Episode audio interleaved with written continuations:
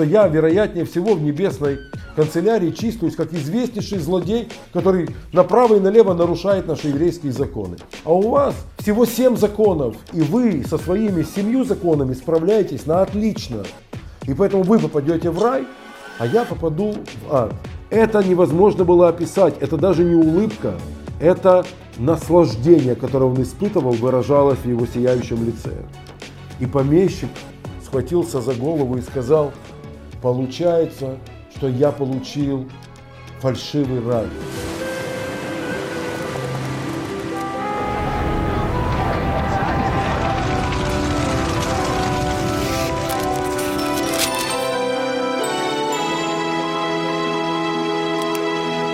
Шалом, дорогие друзья! Сегодня я расскажу вам невероятную историю. История, которая, я почти уверен, не сразу уляжется в ваших умах, однако она стоит того, чтобы я вам ее сегодня рассказал. Поверьте, я долго думал, рассказывать вам эту историю или заменить ее какой-то другой, но какое-то внутреннее ощущение, что это именно то, что вам сегодня стоит услыхать, почему-то взяло верх в моем сознании. И вот эта история специально для вас. Это история о фальшивом рае.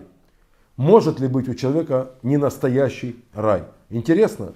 Сейчас узнаете. В некотором царстве, в некотором государстве жил добрый помещик. Был ли он паном или был он графом, бароном, герцогом, мы никогда не узнаем. Так или иначе он владел огромными землями, на которых проживали в том числе и евреи. Среди этих евреев один еврей был его личным другом. Это был приказчик, который занимался, в общем-то, ведением хозяйства. Это был администратор, который вовремя напоминал арендаторам, что пора заплатить арендную плату. Он вовремя напоминал должникам о долгах. Он отвечал за, за все. Он вел экономику этой маленькой страны или маленькой области, провинции, в которой наш э, помещик, наш феодал э, правил, которой он владел. Данный еврей, друг помещика, администратор всего этого владения – был очень хорошим человеком, вел праведный образ жизни. И они реально, как я сказал, дружили. Как выражалась их дружба? Помещик ездил на охоту, а возвращаясь с охоты, любил заехать к этому еврею привести ему какую-то часть своей охотничьей э, добычи, какой-то охотничий свой улов. И хозяйка готовила, стряпала э, на кухне всякие кулинарные изыски. Они садились, они обедали. Хозяйка очень вкусно готовила рыбу. Особенно у нее хорошо получалась фаршированная рыба. И помещик любил иногда после охоты, после прогулки заехать к своему другу Мошке, как он его называл. Вероятнее всего, данного еврея звали Моше. Помещик называл его так по-понебратски Мошке. И Мошке а, был рад стараться, он наливал помещику какую-то вишневку, хозяйка подавала гефилты фиш, они чудесно сидели, проводили время. Они реально дружили. Ну насколько может дружить помещик с евреем-арендатором, с евреем-приказчиком этого имения? Пока что, заметьте, я говорю абсолютно не расставляя акцентов, никто здесь не хороший и не плохой. Нормальные приятельские отношения. И вот однажды они сидели в доме этого еврея, выпивали и закусывали, вели свою неспешную светскую беседу.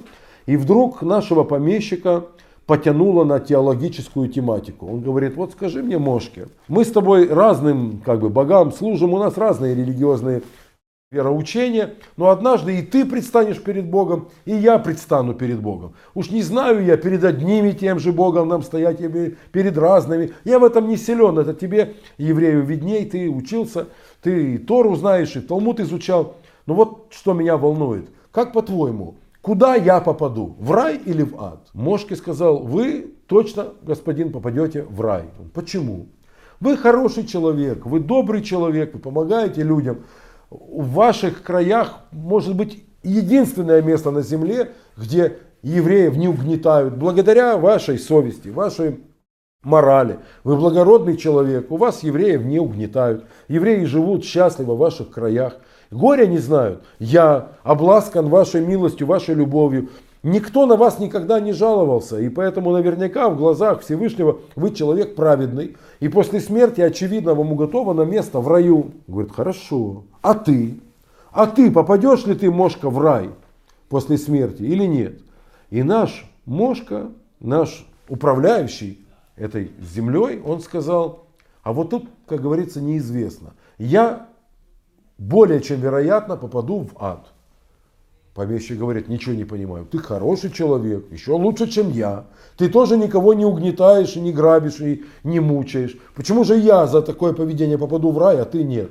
Понимаете, говорит мой господин, у меня 613 заповедей. Вот их я должен исполнять. Вы понимаете, это настолько сложно, что я, вероятнее всего, в небесной канцелярии числюсь как известнейший злодей, который направо и налево нарушает наши еврейские законы. А у вас всего семь законов, и вы со своими семью законами справляетесь на отлично. И поэтому вы попадете в рай, а я попаду в ад. Помещик сказал, ну это же несправедливо.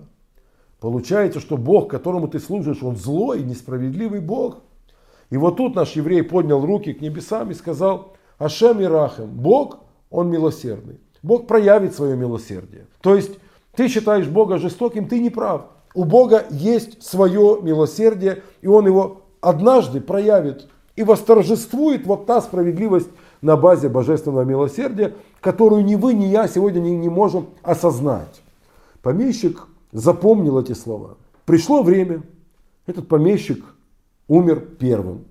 Наш Мошка еще несколько лет пожил. И вот он поднялся в небесные чертоги, и был суд.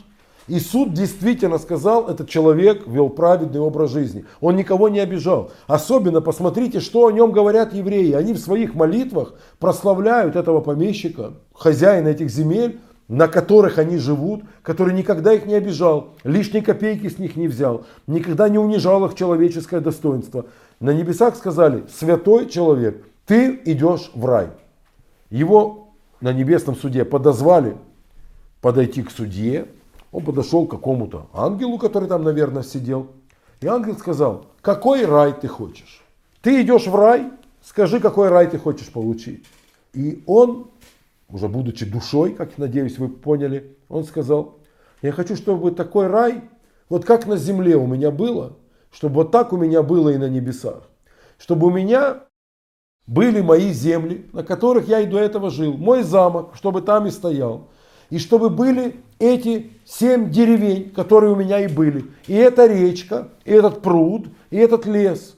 И чтобы я там жил, и никогда не старился, и не болел. Чтобы мне всегда было, знаешь сколько? Пускай мне всегда будет 27. Я помню себя в 27, молодой, ничего не болит, все могу, никого не боюсь. И я бы рыбачил, охотился, ездил на лошадях, скачки бы устраивал, наслаждался бы в раю вот моей вот этой помещичьей жизнью, и чтобы обязательно были все те люди в моем раю, какие у меня реально были на земле. И мой мошка, чтобы был у меня мой мошка, чтобы я к нему приезжал после рыбалки или охоты, привозил ему рыбину, чтобы его циля или Фрида готовила этот замечательный гефилте фиш, эту еврейскую рыбу. И чтобы мы с Мошкой сидели, пили вишневку, ели рыбу, курили сигары, смотрели вдаль. Это было так здорово, так душевно. Можно такой рай?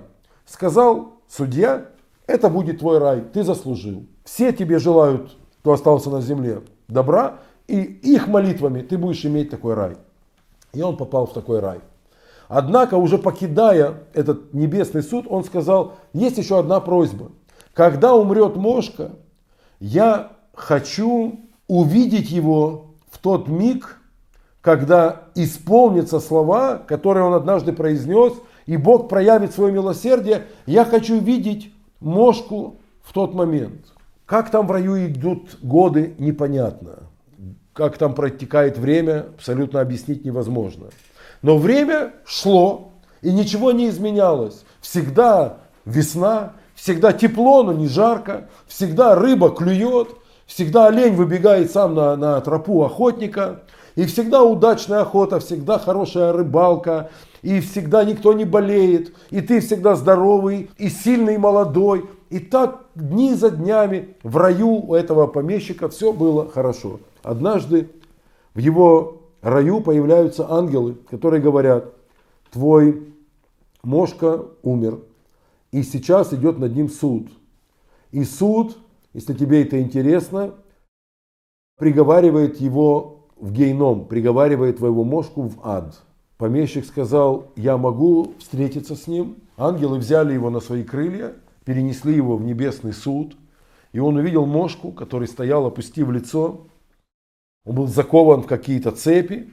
И его уводили какие-то ангелы. Он сказал, Мошка, где же справедливость в этом мире? Ты вел гораздо более праведный образ жизни, чем я. А тебя уводят в ад. Где же, где же Бог? И Мошка снова сказал, Ашем и Рахем, Бог проявит свое милосердие. Помещик сказал, вы же позовете меня, когда, когда Бог действительно проявит свое милосердие. Да, да, мы позовем тебя, ибо это было твое условие. Хорошо, опять текли годы, дни, месяцы летели, непонятно сколько прошло времени. Он снова рыбачил, охотился. Но самое интересное, что в его раю, в его помещичьем раю был свой мошка, живой, настоящий. А при этом он знал, что какой-то настоящий другой мошка находится в адских чертогах. И это не давало помещику покоя. Он понимал, что этих евреев мошки, их теперь два. Один у меня тут в моем комфортном санаторном раю, а другой где-то в гейноме. Однако прошло и это время, и вот снова в раю помещика появляются эти ангелы и говорят, сегодня у тебя есть возможность увидеть то, чего ты так желал, как исполнятся слова о том, что Творец проявит свое милосердие. Хочешь ли ты это увидеть или передумал? Я хочу, хочу. Ангелы подхватили его на крылья и перенесли куда-то так далеко. Там, куда они его перенесли, была снежная вершина. На снежной вершине стоял камень. Внизу, где-то низко-низко были облака. Над ним было голубое небо, переходящее в черноту, и там сияли гигантские звезды. Где это было? На вершине какой-то супер огромной горы. Что это было? Эверест, Эльбрус. Куда занесли его ангелы, неизвестно. Там, на этом камне, на вершине горы, сидел его друг Мошка с закрытыми глазами. Он не шевелился, он сидел на этом камне. Ангелы сказали, ты можешь посмотреть, как проявилось милосердие Всевышнего. Наш помещик остолбенел. Он видел человека, у которого нет ни охоты, ни рыбалки, ни прудов, ни рек, ни лесов. Ничего этого нет. Его Циля не готовит фаршированную рыбу, он просто сидит на вершине горы с закрытыми глазами. Однако на его лице такое счастье, на его лице такое удовлетворение, это невозможно было описать. Это даже не улыбка, это наслаждение, которое он испытывал, выражалось в его сияющем лице. И помещик схватился за голову и сказал, получается, что я получил фальшивый рай. Как жил я в придуманном мною мире, я умудрился даже рай самому себе придумать. Я сам придумал, что в моем раю будут реки, озера, и, и поля, и леса, и олени, и рыбы. И даже мошка у меня там есть. Он не настоящий, такой же, как не настоящее все, что я выбрал для себя. Что-то настоящее сейчас видит этот человек в своих закрытых глазах. Он видит там сейчас то, что я тоже хочу это увидеть. Я готов отдать весь мой рай, чтобы видеть то, что он видит сейчас. Ангелы, заберите у меня мой рай, потому что я ошибся, я выбрал не то. Я хочу такое же счастье, как у него, я хочу вот так же сидеть рядом с ним с закрытыми глазами, потому что я понял, что он сейчас видит Бога, а я вижу свою сытую дурацкую жизнь, которую я умудрился прожить на земле, а потом, дурья голова, я умудрился эту жизнь бесконечно себе выбрать в качестве райского наслаждения. И здесь даже никакое баунти не объяснит тебе, что же, какую глупость я выбрал. Ангелы сказали ему, это невозможно, ты выбрал свой рай. Иди в свой рай, живи в своем раю, наслаждайся, лови рыбу, охоться на оленя и кушай фаршированную рыбу, которую готовит Циля, и кури с мошкой сигары. Он говорит, так это же все иллюзия. Я придумал ее сам своей головой. Я жил в иллюзии, и я в иллюзии оказался после смерти. Дурень я, что же я выбрал-то себе не, не то. Позвольте мне остаться здесь. Я буду хотя бы смотреть на его лицо. Пусть я не увижу то, что видит он. Для этого мне нужно было бы попасть ему в сознание. Я хочу стоять на этой горе и видеть лицо этого человека. Ангелы сказали, это сделать невозможно. ты выбрал свой рай. Если бы ты хотел такой рай, ты бы должен выбирать такой. Он закричал, это несправедливо. Он сказал, что Бог проявит свое милосердие, и Бог проявил. Но ко мне милосердие не было проявлено, мне было дозволено допустить ошибку. Мне предложили глупость, я сделал глупость. И никто не остановил меня от глупости, никто не сказал, дурак, не, не то ты выбрал, выбери что-то получше. Бог, ты должен мне, потому что я твоих евреев защищал. Раздался с небес голос, который сказал, он прав. Он достоин большего, чем ту глупость, которую он выбрал. Я разрешаю ему всякий раз стоять на этой горе и смотреть в лицо этого мошки, пока на земле будут рассказывать эту историю. И всякий раз, что на земле расскажут эту историю, пока звучат ее слова, он может стоять на горе и смотреть в лицо человеку, который в эту секунду видит Бога. Видеть Бога – это очень круто. Но видеть того, кто видит Бога, тоже немало. Это гораздо лучше, чем жить в своем придуманном мире и гнаться за придуманным оленем, ловить придуманную рыбу, кушать придуманную фаршированную рыбу с придуманной женой твоего придуманного друга, которого на самом деле ты просто себе нафантазировал.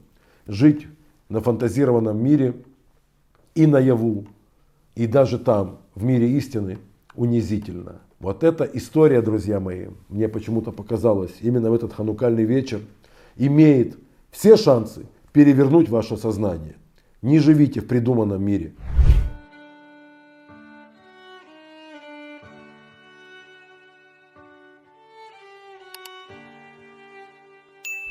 Мы живем в этом мире так или иначе.